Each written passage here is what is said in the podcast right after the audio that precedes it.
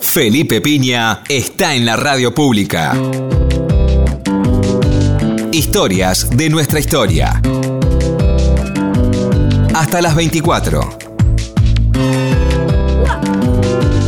Hola, muy buenas noches, ¿cómo les va? Acá estamos nuevamente en Historia de nuestra historia. Bueno, eh, nuevamente en este horario de 23 horas, tranquilos, sin apuro, todo lo que no hiciste hasta ahora ya está. Así que te queda solamente disfrutar del fin de semana.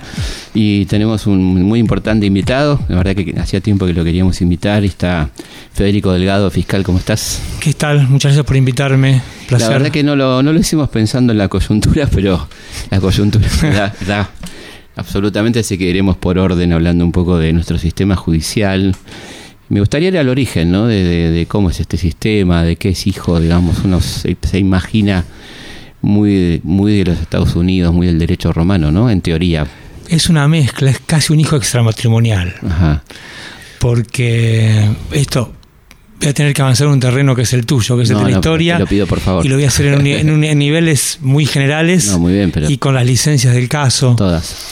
Pero Argentina, al menos en el diseño institucional, tuvo una puja que no pudo resolver cuando se consolidó el Estado Nacional y había un proyecto que quería importar los modelos franceses, lo que se llama el derecho continental, los códigos napoleónicos, de fuerte impronta romana, escritos, pensados eh, para comunidades en las que había un pacto, en cierto modo, entre la aristocracia y las revoluciones plebeyas, y uno se reservaba la, escritura y el derecho escrito como, como un elemento para organizar los incipientes estados nacionales, y después un modelo que miraba más a Estados Unidos, que a su vez había importado hábitos de la corona británica, que tenían que ver con lo que se llama el derecho no escrito, ¿no? la costumbre, las prácticas que se van consolidando y poco a poco van edificando un sistema de solución de conflictos que es casi expresión natural de lo que de la moral colectiva.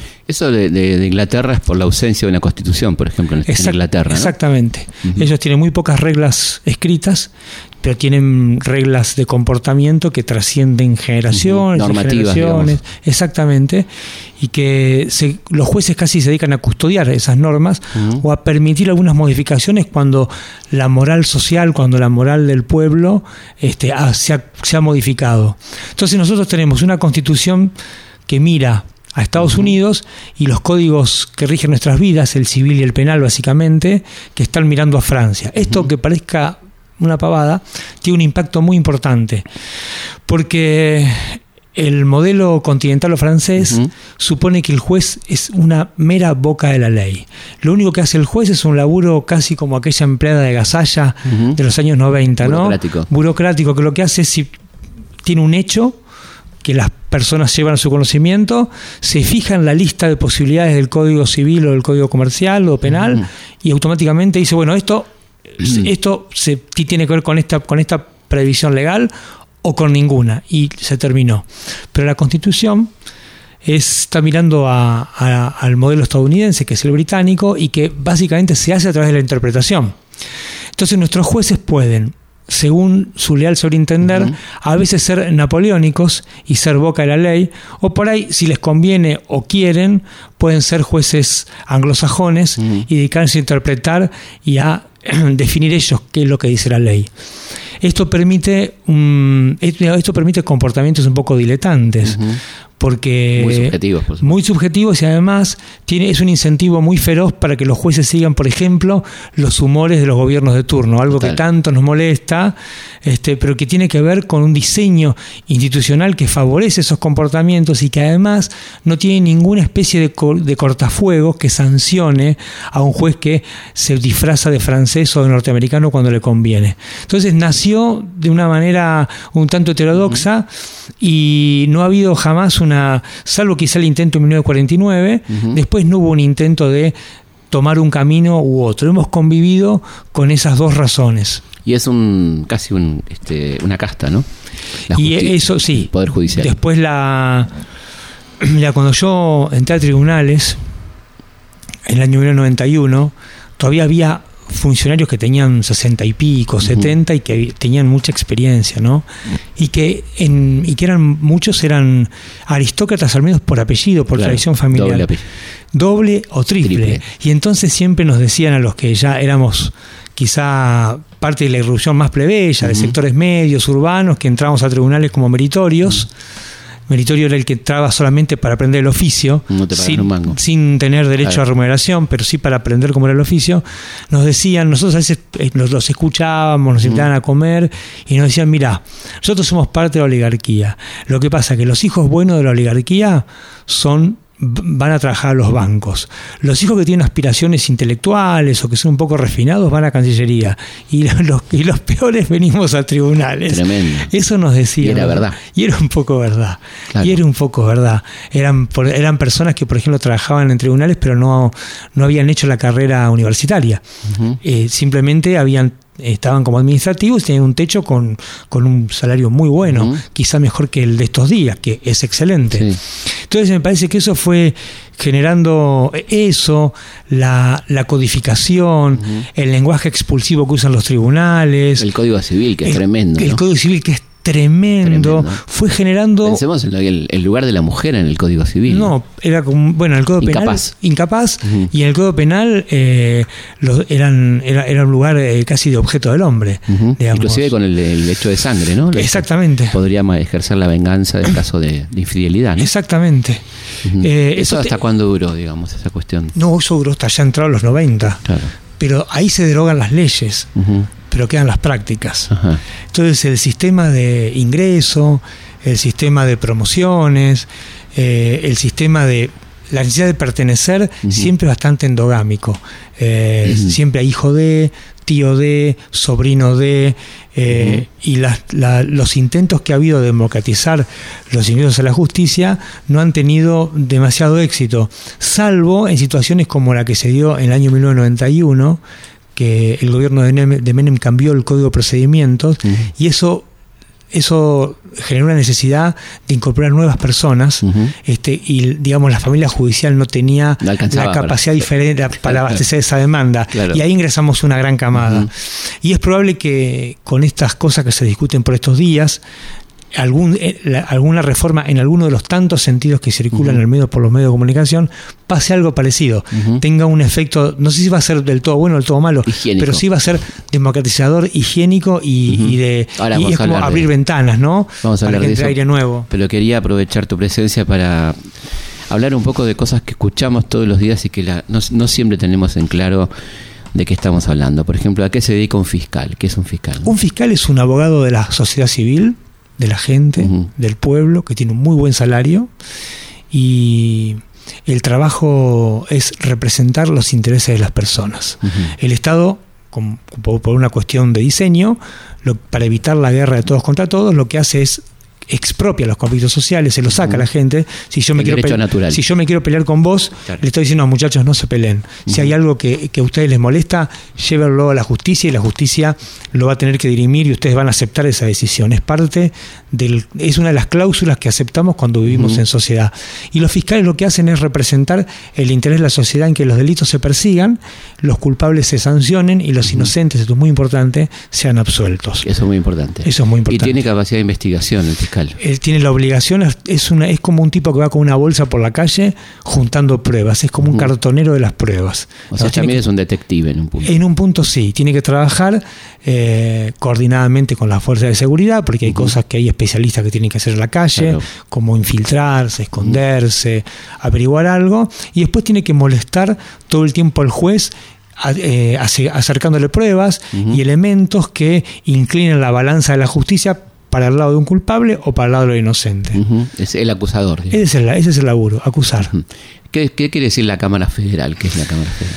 Y la Cámara Federal es un, en el plano de los principios, es un lugar, son, hay seis jueces que tienen la obligación de revisar todo el trabajo que hace los jueces inferiores, que son 12.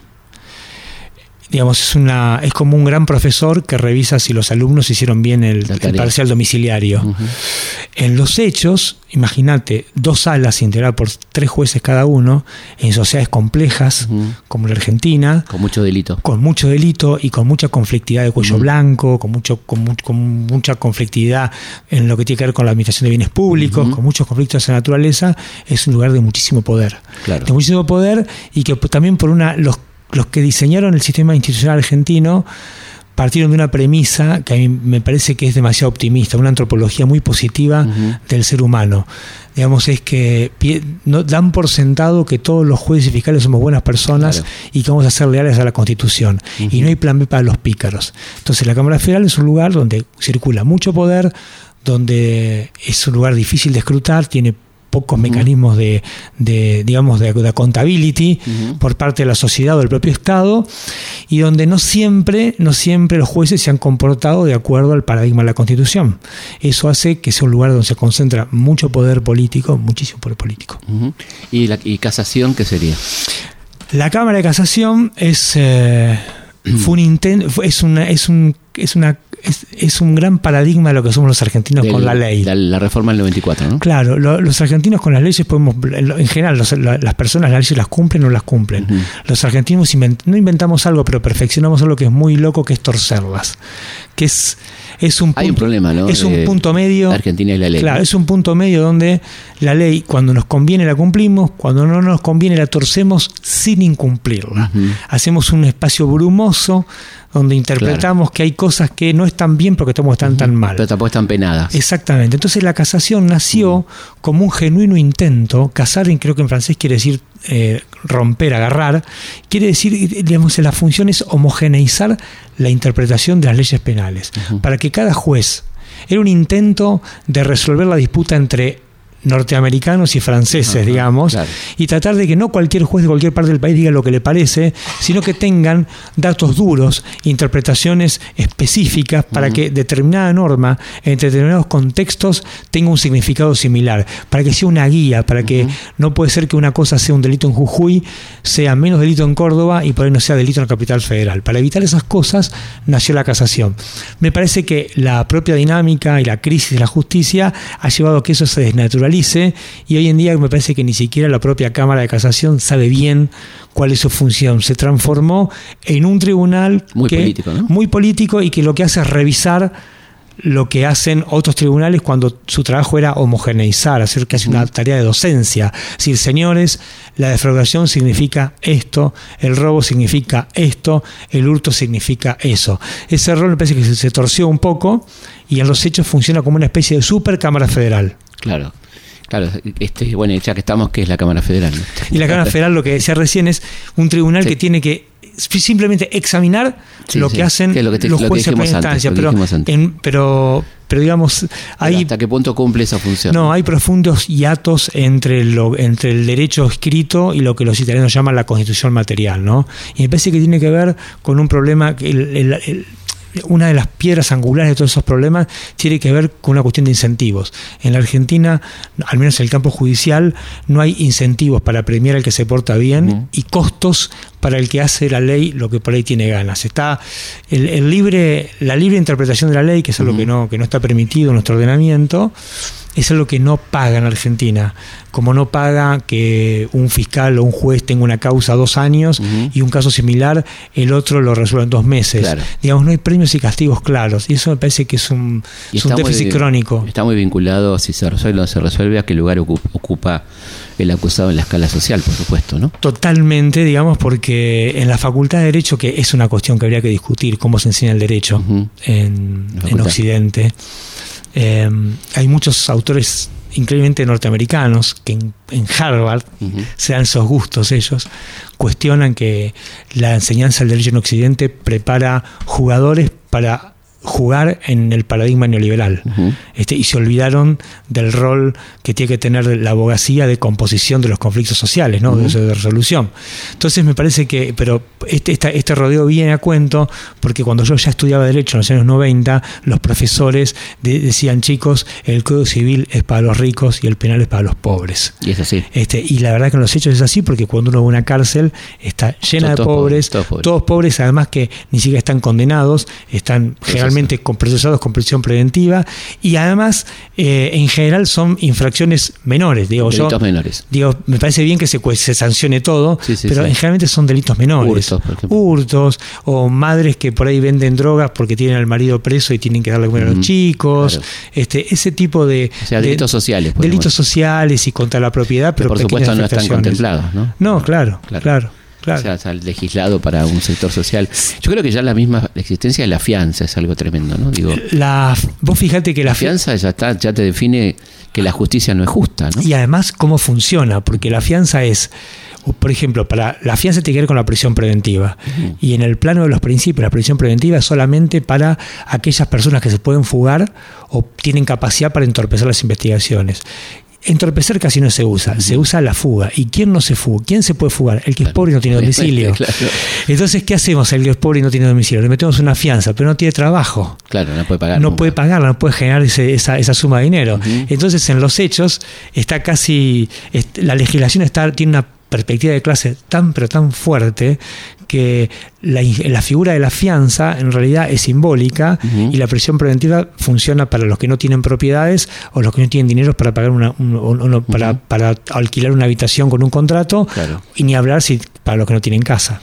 Pero el que tiene plata paga fianza y se va. El que tiene plata paga fianza, tiene buenos abogados, se va entonces se genera una... que esto se hizo muy visible por el abuso de la prisión preventiva en los últimos años, ¿no? Eh, porque es la primera vez que la, que la prisión preventiva llegó a sectores sociales a los que no llegaba nunca. Pero entonces la injusticia se vio clarita, se vio, tuvo un efecto multiplicador de visibilidad que a mí me parece, entre comillas, entre comillas, muy interesante. Pero efectivamente, el que es rico, si tiene domicilio, y, tiene hijos y de trabajo y una empresa, el juez dice, bueno, ese tipo no se va a escapar, pues si se escapa pierde todo esto. Entonces ni siquiera con que él me jure que va a venir a verme cuando yo lo llame, me alcanza. Entonces cuando viene un tipo que vive en un barrio eh, de emergencia, que es muy vulnerable, que no tiene laburo ni domicilio, le dice, pero vos me asegurás que vas a venir, que te llame. Sí, doctor. Y dice, mm, pero no le creo, porque ese no tiene ni dónde, dónde lo llamo. ¿Dónde lo llamo si, si, lo, si lo quiero buscar? Casilla tanto, no le creo. Entonces le pongo una fianza. Y tipo, si no lo puedo pagar, bueno, vaya preso y cuando la puede pagar me avisa y se va. Tremendo. Tremendo. Así funciona. Y también hay una cuestión con, con la mujer, ¿no? El sistema judicial, donde hay una cosa tremenda de misoginia, ¿no? sí, muy, fuerte. Eh, incluso es las propias relaciones de poder que se generan al interior del espacio judicial hacen muy difícil que muchas chicas tengan que, que, puedan visibilizar esas cosas. Eh, Estamos hablando de acoso laboral. Acoso laboral o, y, esas cosas tan molestas que no sé bien cómo definirlas, pero por ejemplo que un juez le diga a una, un juez que puede tener la nuestra, digamos, y que le diga a una chica que tiene veintipico, agarrame el termo por favor y pásamelo. A las 3 de la tarde, los dos solos, en una oficina, analizando un expediente. Ese tipo de mecanismo de violencia, contra eso aún no hay respuesta instituida. Eh, eso o, qué sé yo, o la clásica, a ver que venga Karina, que me traiga el expediente número 3. Karina viene, Karina se da vuelta, le dice, Karina, además del 3, tráeme el 1 solo para que se devuelva y, el juez pueda apreciar ese giro. Digamos, esas cosas este, existen. esas cosas están muy institucionalizadas, Avaladas, formalmente, eh, y, me parece que de ahí para arriba hay que ver, después fíjate a la hora de los cargos ejecutivos, ¿no? ¿Cuántas mujeres juezas hay? Pocas. En el Fuero Federal hay una histórica, que es Servini, y ahora hay una nueva que es una chica María Eugenia Capuchetti, pero después es muy difícil Estás hablando de dos. Mujeres, dos y, dos en el, a lo largo del tiempo. este, que yo, 30 años por lo menos. Si te pones a fijar en los espacios de decisión, es muy difícil, eh, es un lugar que no se abrió para la mujer aún. No, y digo también ya en, el, dictado de sentencias, ¿no? Este, qué, qué ah, difícil. bueno, la objetualización. Tremendo, ¿no? Tremendo, porque. La sospecha sobre la mujer, ¿no? Sobre la víctima. La sospecha siempre sobre la víctima. Bueno, ahora está el tema de las travestis, eh, que son a veces requisadas por hombres. Pese a que hay protocolos que no se cumplen en la calle, eh, con el tema de los abusos, a veces pasan pasan dos cosas. La sospecha sobre qué habrá hecho la mujer lo habrá provocado. bueno, el presidente Piñera por estos días tuvo una declaración muy poco feliz, pero que me parece que pinta de cabo a rabo cómo funcionan los hechos, el lenguaje institucional o el, lenguaje que, que, circula por las instituciones y que tiene que ver con esos paradigmas, ¿no? No, que el tipo eh, estaba sancionando una, estaba promulgando una ley y, en un momento dijo que era tan importante, era muy importante que lo empoderara a la mujer, ayudarla, construir espacios para que hable, pero también que era bueno saber cuándo las mujeres de algún modo podían provocar esas reacciones en los varones. Eh, siglo XIX. Siglo XIX. Pero esas, a mí me parece que esas que esos hábitos están muy incrustados y, que, y que para cambiarlos hay que hablar mucho, hay que hacer mucha docencia, hay que estimular muchas, hay, que, hay que estimular mucha luz pública y no digo hacer denuncias para criminalizar, sino incluso para resolver, para hablar, pero todavía estamos bastante lejos de eso. y, estos, eh, y estos violadores liberados que vuelven al seno de su familia, por ejemplo, ¿no? Bueno, eso es un tema, es un tema atroz porque digamos, se, juegan miles de cosas. Em, primero que hay, hay un problema ahí de la ley. La ley, no, la ley trata sobre hechos, pero no puede tratar sobre personalidades. Entonces me parece que el abordaje del Estado reduce un poco ahí el problema, porque al reducirlo solamente un comportamiento para que un, juez lo juzgue, después le, le, pedimos al juez o le piden al juez que además se transforme en una especie de psicólogo, médico, psiquiatra. Entonces me parece que hay un problema de abordaje también, ¿no? Los violadores entran los jueces los juzgan, aun cuando los juzgues bien, hay un plazo que el Estado castiga. Una vez transcurrido ese plazo, el tipo va a volver a la calle. Ahora, no siempre vuelve, digamos así, resocializado, como dicen. no. Casi siempre es al revés. Ahora, el Estado ahí se retira. Hasta que la persona cometa otro delito y lo vuelve a juzgar. Entonces, a mí me parece que que lo que falta es hacer abordajes múltiples, ¿no? Y no y no confiar, hay una quizás un rasgo de un país que está ha sido casi siempre dirigido por abogados, confiar en que la ley en sí misma tiene la capacidad performativa de modificar la, hechura de las personas, las prácticas de las personas, mucho voluntarismo. Parece que hay cuestiones que son mucho más complejas. Eh, sin, sin ánimo de, parecerme al, a todo por dos pesos, eh, pero de acuerdo de qué nos pasa a los argentinos. Pero la pregunta es, ¿qué nos pasa a los argentinos con la ley? no Hay un gran problema de, cumplir la ley, de entender lo que es la ley. ¿no? Sí, la ley debería ser un mecanismo de igualación y de relacionar personas. La ley viene de religare, ¿no? de ligar cuerpos políticos y ligarlos a través de procedimientos que permitan que cualquier yo pueda interpretar, pueda interpelar, perdón, a un tú, que nos haga al menos formalmente iguales, formalmente iguales ante, en algunas circunstancias. Pero digamos, nosotros tenemos eh, tenemos problemas de aceptación de las normas nosotros como peatones, claro. nosotros como conductores, como ciclistas. el mismo tipo de conduce se comporta de una manera que cuando es peatón, ¿no? Exactamente, o si, o si va acá a Uruguay, acá al lado, digamos, nos portamos mucho mejor. Sí, o te dicen qué lindo Canadá, todo limpio y acá te tiran los papeles en la calle. Hablen la, ventana del auto y tienen los veces en la calle. Hay un problema grosso, ¿eh? Muy grosso. tiene que ver con, con la falta de de sanción social. Sí, yo creo que tiene que ver con falta de mm. sanción, primero sanción social. Social. Eh, y tiene que ver, me parece, también con un tema de, de, un país que de, prácticas que estemos muy egoístas, donde, donde el otro es siempre un competidor y no alguien que nos puede completar. Entonces, los espacios comunes parece que o, nos apropiamos los espacios comunes para nuestros intereses o los, espacios comunes no nos importan. Y, pero uh tiene que ver con la concepción que tenemos del otro, el otro como un enemigo, como un competidor, una amenaza. alguien que hay que eliminar. Y nunca estamos en estado de abierto para dejar afectarnos por los demás.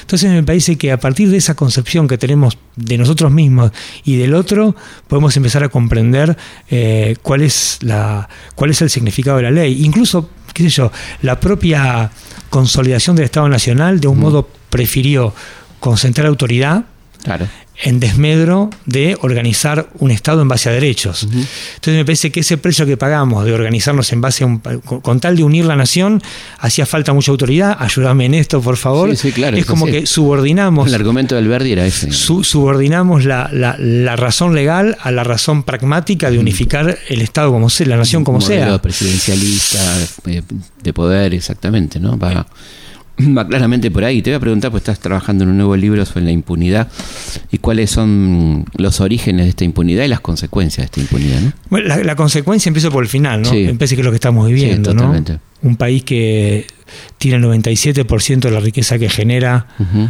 comprometida con su deuda externa y no tiene mecanismos para preguntar por qué, cuándo y cómo, Sí. y que aceptamos que los asalariados paguen ganancias. Y no ni siquiera discutimos las posibilidades de aplicar la tasa Google o la tasa Tobin a las transacciones financieras. Es como que tenemos unas anteojeras demasiado fuertes Sí. que ni siquiera nos impiden discutir cómo podría ser una calidad de vida mucho mejor. Eh, los orígenes, bueno, yo en el libro trato de. No, no tengo semejante. No tengo la. no soy tan pretencioso de, de aspirar a, a, de a reconstruir por qué hay tanta impunidad.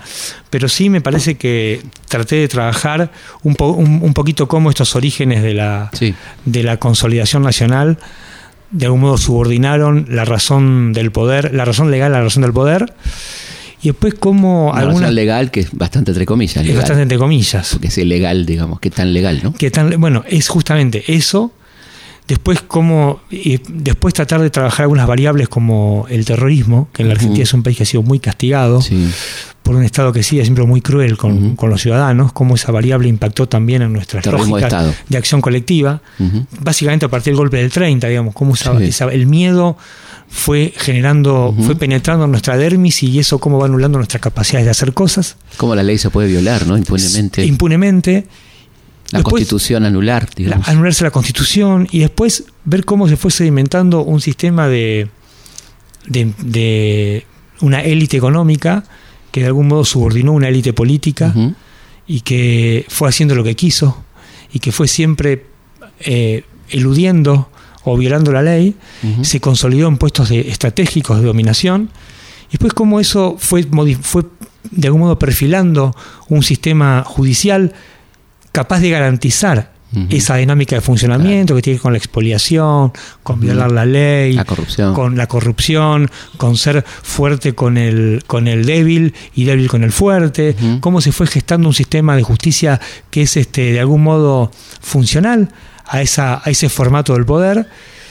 Y después me parece que al final es ya una transformación de la justicia que en los últimos años dejó de ser eh, dejó de cumplir solamente el rol asignado a la Constitución y se transformó en un espacio que se integró a esa élite económica y política y empezó a funcionar como un mecanismo de disciplinamiento, como un mecanismo que aplica la ley, pero hace comete ilegalidades en nombre de la ley. Claro. Este, y que permite, por ejemplo, alterar la competencia política excluyendo a algunas personas, o bien en- encarcelando a todos aquellos que impugnan el sistema por abajo.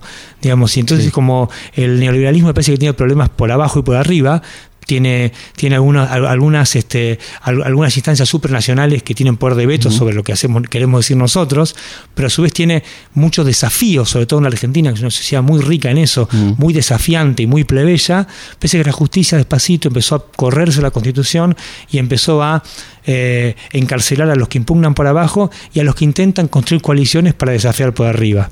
Ahora vamos a hacer una pausa y continuamos Dale. conversando con Federico Delgado sobre la justicia, bueno, muchos temas afines. Historias de nuestra historia. Por Nacional.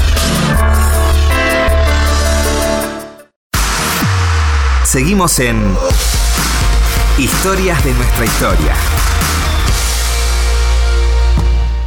Seguimos en Historia nuestra historia conversando con Federico Delgado, fiscal de la Nación.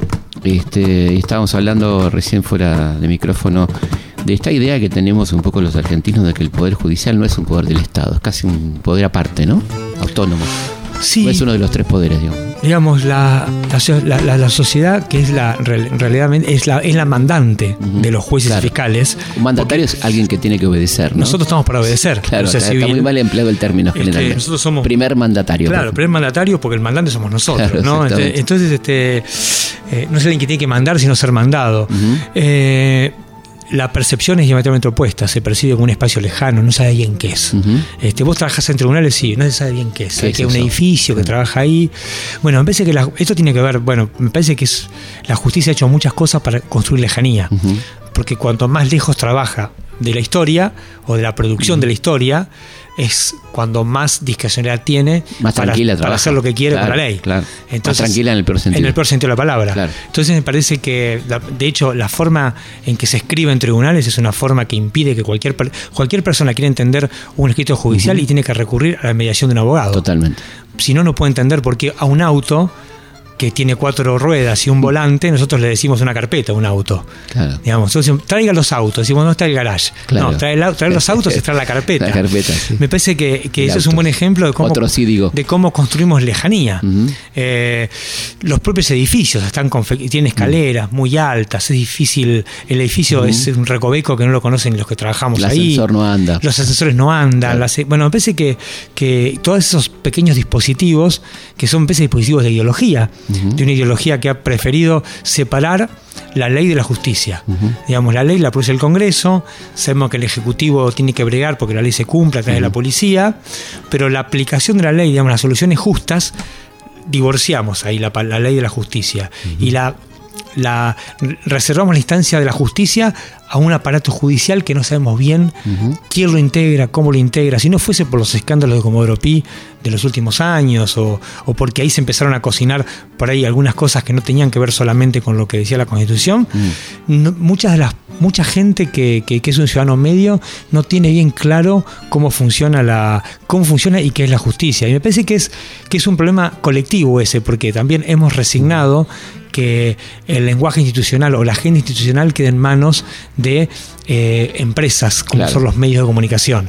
Parece que eso es un Que ya juzgan antes que los jueces. ¿no? Exacto, que es un problema nuestro también, Mm. que en, en nuestra, en, nuestra locura y a, a lo mejor en- en nuestra propia apatía y en, nuestro, en nuestra propia bronca contra las instituciones, que por ahí está bien ganada, hemos, en vez de enojarnos con los funcionarios, nos enojamos con el formato. Claro. Y al enojarnos con el formato, lo que hacemos es reducir la democracia y permitir que personas que tienen intereses que no son generales, son los propios, se hagan cargo de la agenda de lo que son nuestros problemas colectivos. ¿Cómo es posible, digamos, que alguien que está declarado en rebeldía, ¿no? Este, no, no vaya a la convocatoria y cualquiera de nosotros lo llevan este, con las esposas, ¿no? Absolutamente. Son ¿Cómo cosas que es- son, es eso, no, son cosas no, no tienen explicación. No tiene explicación, yo no tengo una explicación legal para eso. Claro, Son, son las explicaciones que en el barrio decimos acomodo, digamos, no, increíble. no, no, no, no hay explicación legal para eso. No, Yo podría ensayar 15.000 argumentos Claro. que son formalmente son, este, Chicanas, son- chicanas son, judiciales. chicanas judiciales y a lo mejor hasta pueden tener una coherencia lógica, pero, pero claramente no, no dejarían de ser construcciones arbitrarias mías. Eso no tiene explicación.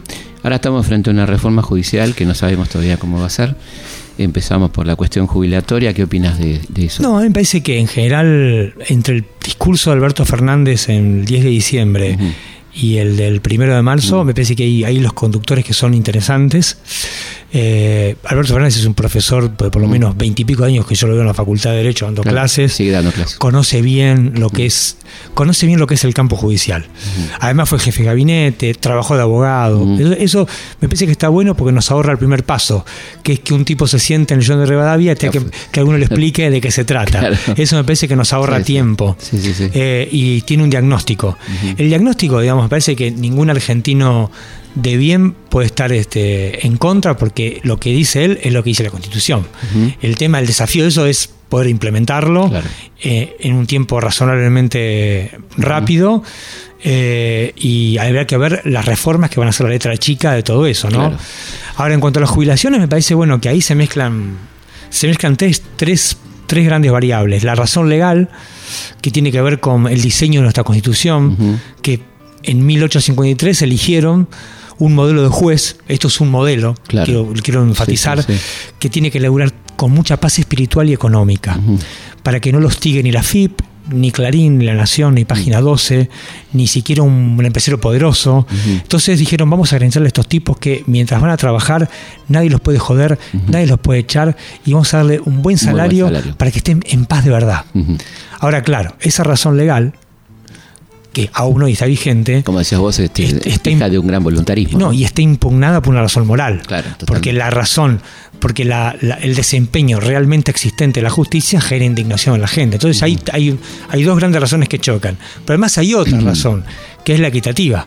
Digamos, una sociedad como la Argentina, que tiene casi 40% de niveles de pobreza, yo creo que nadie jamás imaginó que íbamos a llegar a esto. Y tan rápido. Y tan rápido, me parece que ningún argentino de bien puede estar contento con eso, ni puede no estar preocupado, hace que sea otra variable más que impugna aquella razón legal que se tiene en la Constitución. Entonces me parece que eso de algún modo hay que articularlo.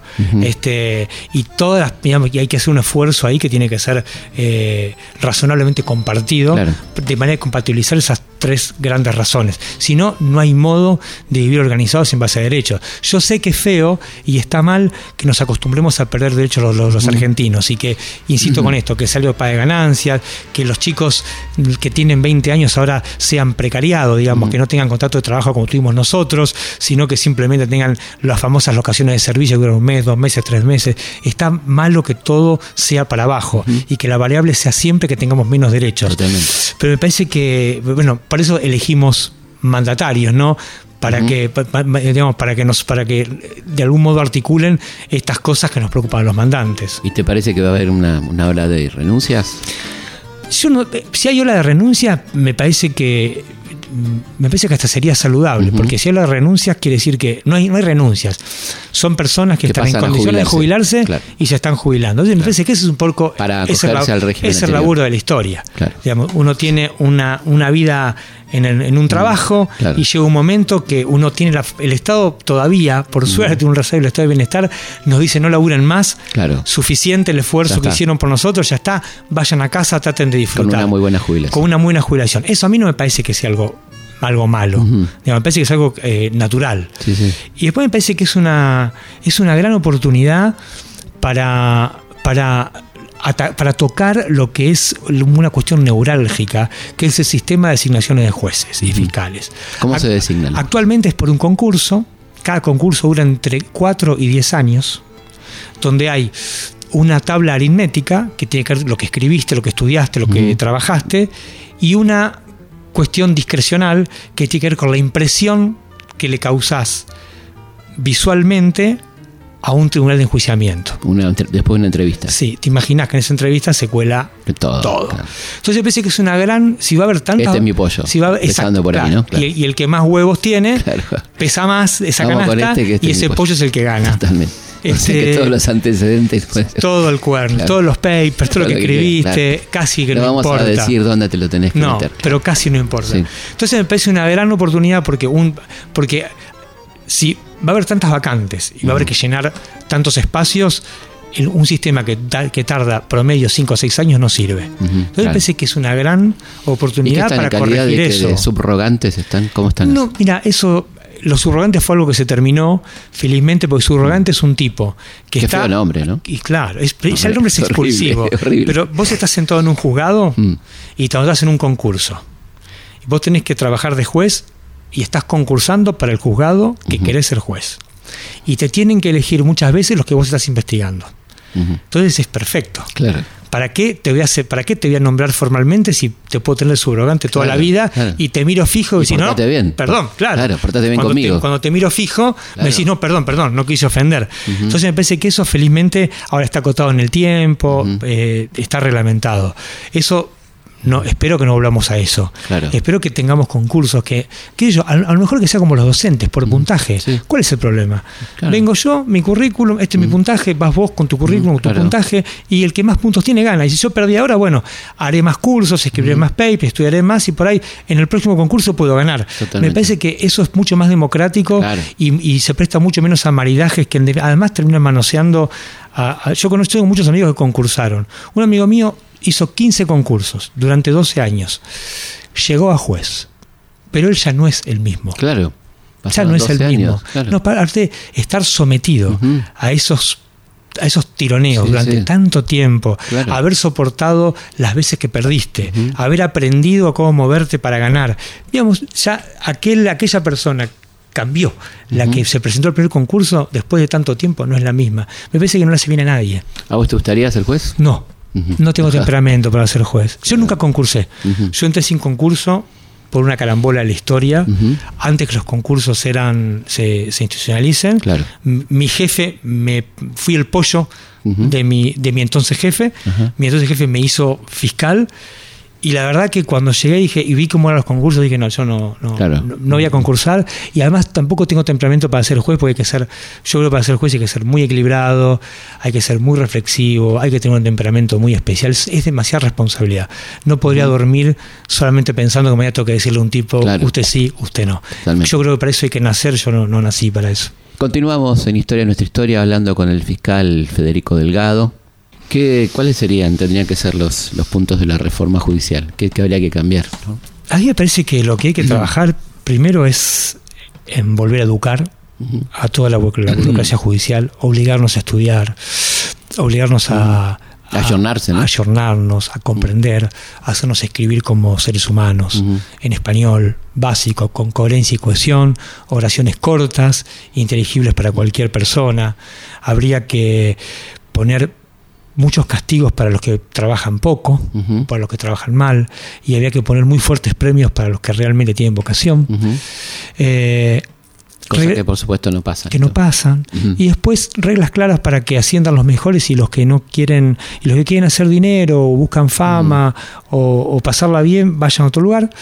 este, y no sé si hace falta tanto eh, hacer demasiadas reformas este, que- de diseño, sino que me preocupa mucho más esta historia de trabajar con los incentivos, con los hábitos, con las prácticas, porque me parece que, yo- ojalá me equivoque, yo sospecho que, que traigamos 15 rabinos, 13 cardenales, Mm. 200 pastores, si no cambiamos el, la- la- la- el formato cultural, digamos, el dispositivo cultural de la institución judicial, estamos sonados. ¿Y puede haber este, elección de los jueces en algún momento? Yo en un momento lo pensé. ¿no? Es muy me, difícil, ¿no? me- me pasó una cosa terrible. Hace el año pasado me convencí que no, porque estábamos en una universidad. Yo estaba de moderador, obviamente, y estaba Zaffaroni con otras personas discutiendo, y una persona del público le, modifi- le, le inquirió, Zaffaroni estaba muy a favor del sistema de selección por concursos, y una persona lo, le- lo corrió por el lado de, por izquierda, por una especie de democracia radical de que había que elegir a todos. Y Zaffaroni le hizo una pregunta que a mí me resolvió los problemas. Me le dijo, un juez elegido supone una campaña. Ujú. Digo, ¿quién paga la campaña? Claro, sí, sí, sí. Sí, sí, claro. Entonces me parece que es abrir las puertas a la privatización de la justicia. Claro, no Eh, soluciona el tema. ti- ti- Tiene, tiene un costado democrático, si querés romántico, Ujú. porque nos elige la gente, damos la cara, pero hay que hacer campaña. Las campañas exigen dinero y el dinero de algún lado sale. Y si yo tengo un sponsor para hacer campaña, para ser juez, mi lealtad ya no va a ser solo con la constitución, también va a ser con mi padrino o mi Y apoyo. casi seguramente más. Con, Y casi más. con el padrino que con... Y casi más. ¿Qué opinas de, de cómo se conforma la corte, no? Esta corte que, bueno, que ha Y la corte- tantos vaivenes en la historia, ¿no? La, la- la Corte tiene. Hay un problema de cantidad, que yo eso no lo tengo bien claro, de cantidad de jueces.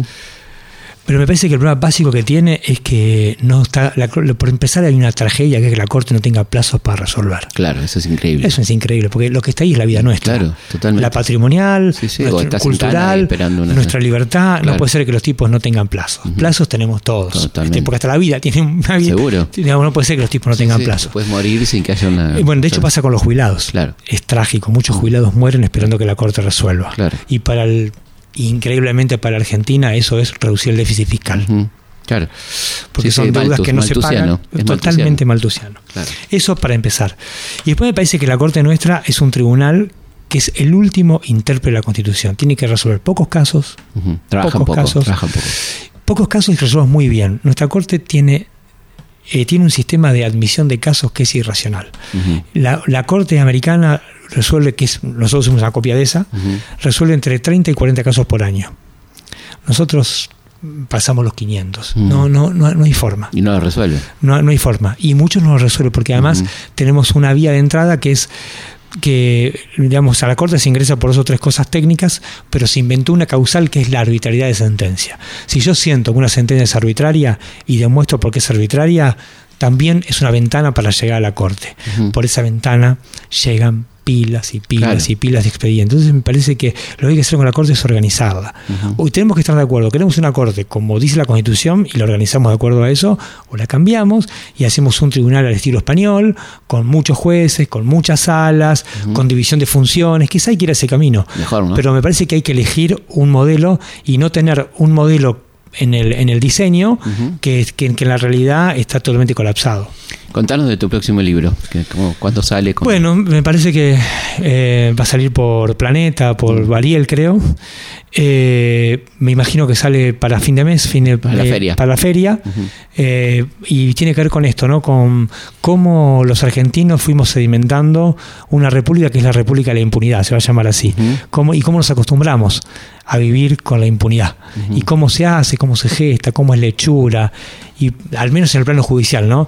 Y por qué pequeños dispositivos que a veces no tienen que ver con, grandes cosas se cuelan algunas prácticas que al final del recorrido siempre hacen que el crimen, que el crimen que más nos hace daño a todos los ciudadanos no pague. Por ejemplo, ¿cuáles son esos dispositivos? Y a mí esos dispositivos tienen que ver con, los maridajes, con la lealtad de los jueces y fiscales a grupos privados y no a la Constitución, con el rol de los medios de comunicación, con la forma en que se interpreta la ley, eh, con la perspectiva de clase que hay cuando se aplica la ley, eh, y tiene que ver con, una, con, una, con un formato de ejercicio del poder que ha expropiado a los argentinos el potencial político de la aplicación de la, ley tiene un potencial político. Eh, y eso se ha sido expropiado por una élite económico y política, de la redundancia, que hace con la ley simplemente aquellas cosas que le permiten garantizar un modo de acumulación que no es solamente económico, que es cultural, que es social, y que, y que en definitiva nos priva a las grandes mayorías de, de los de ejercer eso mágico que nacemos, que son los derechos. Nosotros nacemos con algo mágico después de las revoluciones burguesas, no nacemos con derechos, somos sujetos de derechos desde que nacemos, es algo realmente nuevo a la humanidad. Y tenemos un montón de dispositivos para poder usar, para poder gozar y vivir bien. Y sin embargo nos hemos acostumbrado a vivir mal. Y me parece que parte de acostumbrarnos a vivir mal tiene que ver con que la impunidad nos ha, no, se ha naturalizado. Y le agregamos esto al lawfare, ¿no? Bueno, el lawfare es, es una práctica antigua que volvió a nacer allá por el 2001, después de los atentados a la Torre Gemela, los generales norteamericanos se dan cuenta que hay una nueva arma de destrucción masiva que no es una bomba, sino que la ley, que la usan los terroristas para victimizarse y repeler las, este, las acciones, entre comillas, de los, de los países que buscan la libertad y la democracia. Los norteamericanos ven que están perdiendo terreno en el campo simbólico porque los terroristas usan la ley a favor de ellos, se convierten en víctimas. Empiezan a estudiar eso. Increíblemente en América Latina eso tiene una sedimentación, en Iberoamérica, diametralmente opuesta. Tanto en España, básicamente en Barcelona con el Proces, y en Argentina, y en Brasil y en Paraguay, eso se sedimenta al revés. Y el lawfare, que es hacer cosas contra la ley, pero en nombre de la ley, se utiliza justamente para esta historia de excluir a algunas personas de la competencia política. El caso de Barcelona, ¿no? El, caso del proceso es paradigmático, es tremendo, y nosotros, bueno, acá tenemos, a mí me parece que el caso de Lula, el caso de Lula es, Lula eh, Ganaba las elecciones. Y Lula fue excluido y después que fue excluido ahora la justicia va para atrás. Y de algún modo, despacito, los procesos empiezan a cerrar o empiezan a perder eficacia, las pruebas que lo incriminaban. Porque evidentemente el problema era, ya está, el daño estaba hecho. Esto es, esto, esto es una práctica relativamente nueva. Digamos, no hacemos mal los golpes de Estado ni con militares, ni, ni, eliminamos a la mexicana que le resolvió la sucesión a los tiros, sino que lo hacemos en nombre de la ley y en nombre de ese significante vacío que es la corrupción, ¿no? donde entran un montón de demandas equivalentes ahí. Entonces me parece que pero que el lawfare también tiene que ver con esta historia del desmadre institucional, ¿no? Con esta cosa de instituciones débiles, permeables intereses privados, que se alejaron de la sociedad civil a la que se deben este, y empiezan a hacer cosas que no estaban previstas. Y me parece que el lofer es también una, una manifestación de eso. Ahora es como una gran bolsa en la que todo lo que es arbitrario nos parece que, es lofer, ¿no? Todo lo que nos molesta, y está bien, simplifica y por ahí es un indicador para medir el malestar social con la institución judicial. Pero, pero digamos, en la Argentina parece que el lofer Ojalá fuera solo el lofer el problema, porque se, se, soluciona más fácil. El problema es convivir con un sistema judicial sospechado, porque un juicio laboral tarda 10 años, un accidente de tránsito tarda 15, un desalojo tarda 25 y una quiebra puede tardar 50. Y eso es un problema peor que el lofer hay una elección ideológica, evidentemente. Absolutamente. ¿no? Porque otras cosas salen muy rápido, ¿no? Absolutamente. Sí, sí, claro, estaba pensando en esa, en esa diferencia, ¿no? Y no, además, bueno, el lofer no, no existe sin la pata mediática, ¿no? Eh, necesariamente hace falta que algunas cosas que son verosímiles parezcan verdaderas. Claro. Y, ese, y esa labor de sedimentación de significados ¿quién más lo puede hacer en la revolución comunicacional que los medios masivos en su, en su amplia expresión? ¿no? Siempre hay algo verosímil, yo sospecho, pero después hace falta eso reforzarlo y que parezca verdadero. y, esa labor de significación en ese, en ese, ese, en ese trabajo es muy importante el rol de los medios masivos, no solo de las grandes cadenas, porque también los dispositivos de las granjas de troles, porque digamos, es que tienen, por ahí tienen, a veces los, los grandes medios se nutren de, de, de, esas fábricas que son las granjas de troles, que son fábricas de mentiras, ¿no? Entonces me parece que ahí también hay un desafío regular todo eso, digamos. Los estados tienen el desafío de regular. Alguna vez tuvimos el desafío de regular a la industria, alguna vez tuvimos el desafío de regular la contaminación de las aguas. Me parece que el desafío nuevo es regular cómo convivimos con las nuevas tecnologías. Estamos claramente pero muy atrás de todo esto. Y es un desafío regular eso y hay muchas resistencias.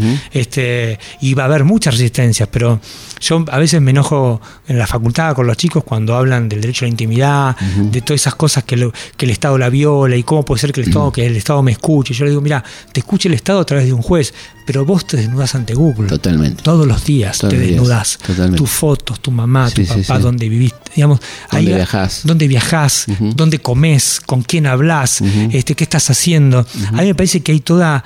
Hay, hay todo estamos, estamos siendo testigos de un brutal proceso de resignificación de lo que es la vida en sociedad, ¿no? Y el uso de la vanidad, ¿no? Y el uso de la vanidad, total. Claro. Total. Estoy acá en Disney, con, bueno, ¿a quién importa en definitiva, no? Y, además, este, y, esto articulado me parece con este, con esta, con este neoliberalismo progresista que nos llena de derechos y a la par nos priva de posibilidades de poderlos gozar. Claro. Que esto es tremendo. Dañate contra el vidrio. Porque todo el tiempo tenemos dañate contra el vidrio. tenemos una mochila pesadísima, llena de promesas, y cuando salís de tu casa para hacer efectivas las promesas, casi no tenés, cada vez tenés menos posibilidades. Eso es fuente de discordia, de egoísmo, de descontento. Y entonces uno. De violencia. y, brutalmente violento. Entonces me parece que en todo eso también vivimos en una. Entonces eso hace también que el mostrarse y la vanidad tenga otra tenga otra, otra dimensión en la búsqueda del reconocimiento, ¿no? El deseo de reconocimiento que, que, bueno, Hegel de hecho edificó de ahí su filosofía, ¿no? el del deseo de reconocimiento. Me parece que,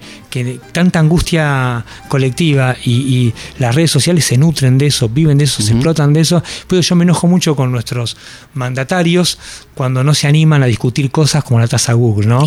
Este, y que estas empresas, al menos que empiecen a tributar lo que, lo, que, den las, correlaciones de fuerza para todo ese fenomenal comercio que tiene que ver con los algoritmos que fabrican fortunas a través de nuestros gustos. Y además cambian resultados electorales. Este, Absolutamente. Como está este documental tan interesante sobre Cambridge Analytica. Bueno, ahí, ahí, eso es fantástico ver lo que se puede ver, porque todo no está en internet, de las actas del Parlamento británico cuando interrogan a los a los ejecutivos, ¿no? Es, tremendo. Y la impunidad. Y somos nosotros. Los tipos, lo cuentan como yo te puedo contar cómo perdí un partido de tenis.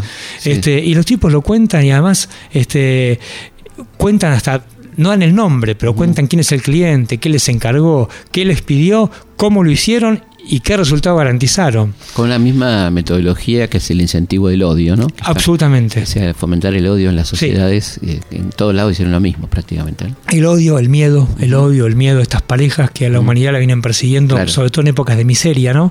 De crisis económica. Sí, que siempre va a tener la culpa el más débil. Siempre el más débil, el otro, absolutamente. Claro, siempre pasó. Siempre. Bueno, Federico, un gustazo, la verdad, y mucha suerte con el nuevo libro. Ha sido un verdadero placer, se nos pasó volando el programa. Gracias a ustedes, de verdad, pasé muy bien. Muchísimas gracias.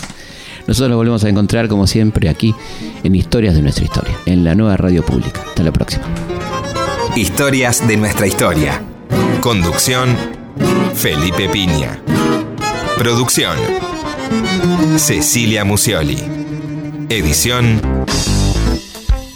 Martín Mesuti.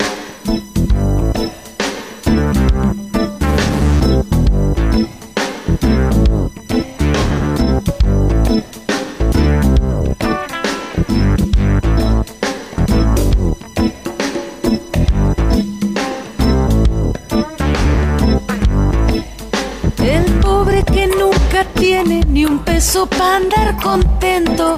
Ni bien se haya una gallina que ya me lo meten preso.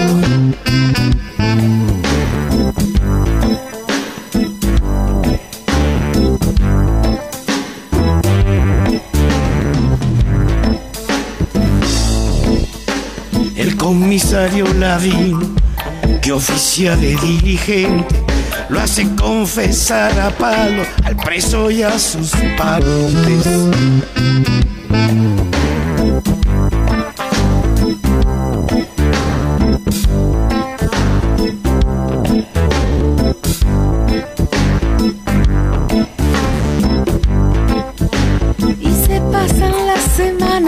engordando el expediente, mientras el preso suspira por un doctor influyente.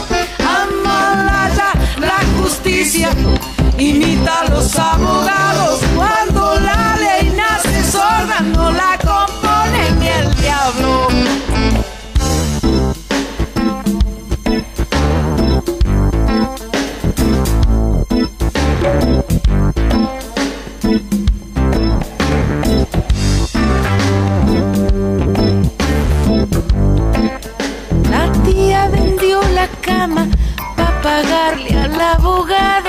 Si algún día sale libre, tendrá que dormir parado.